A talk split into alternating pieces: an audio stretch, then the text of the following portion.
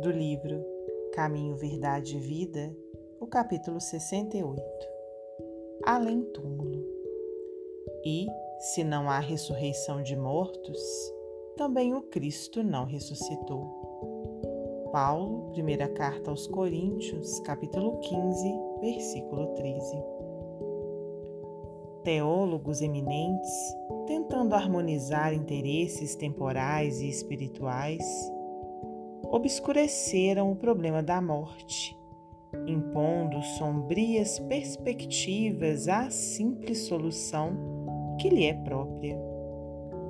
Muitos deles situaram as almas em determinadas zonas de punição ou de expurgo, como se fossem absolutos senhores dos elementos indispensáveis à análise definitiva Declararam outros que, no instante da grande transição, submerge-se o homem num sono indefinível até o dia derradeiro consagrado ao juízo final.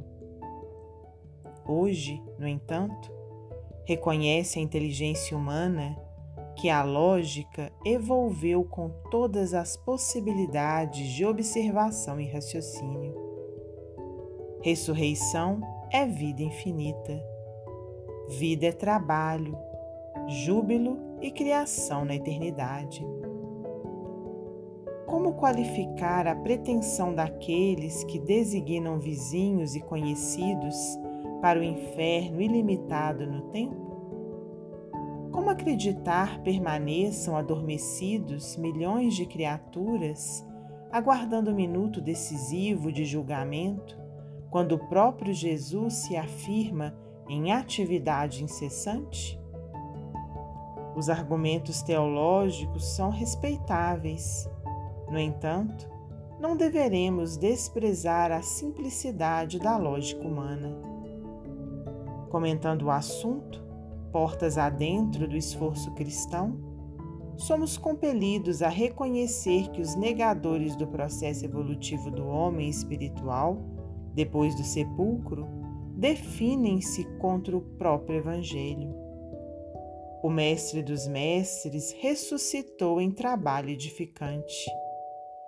Quem desse modo atravessará o portal da morte para cair em ociosidade incompreensível? Somos almas em função de aperfeiçoamento e, além do túmulo, encontramos a continuação do esforço e da vida. Emmanuel, psicografia de Francisco Cândido Xavier.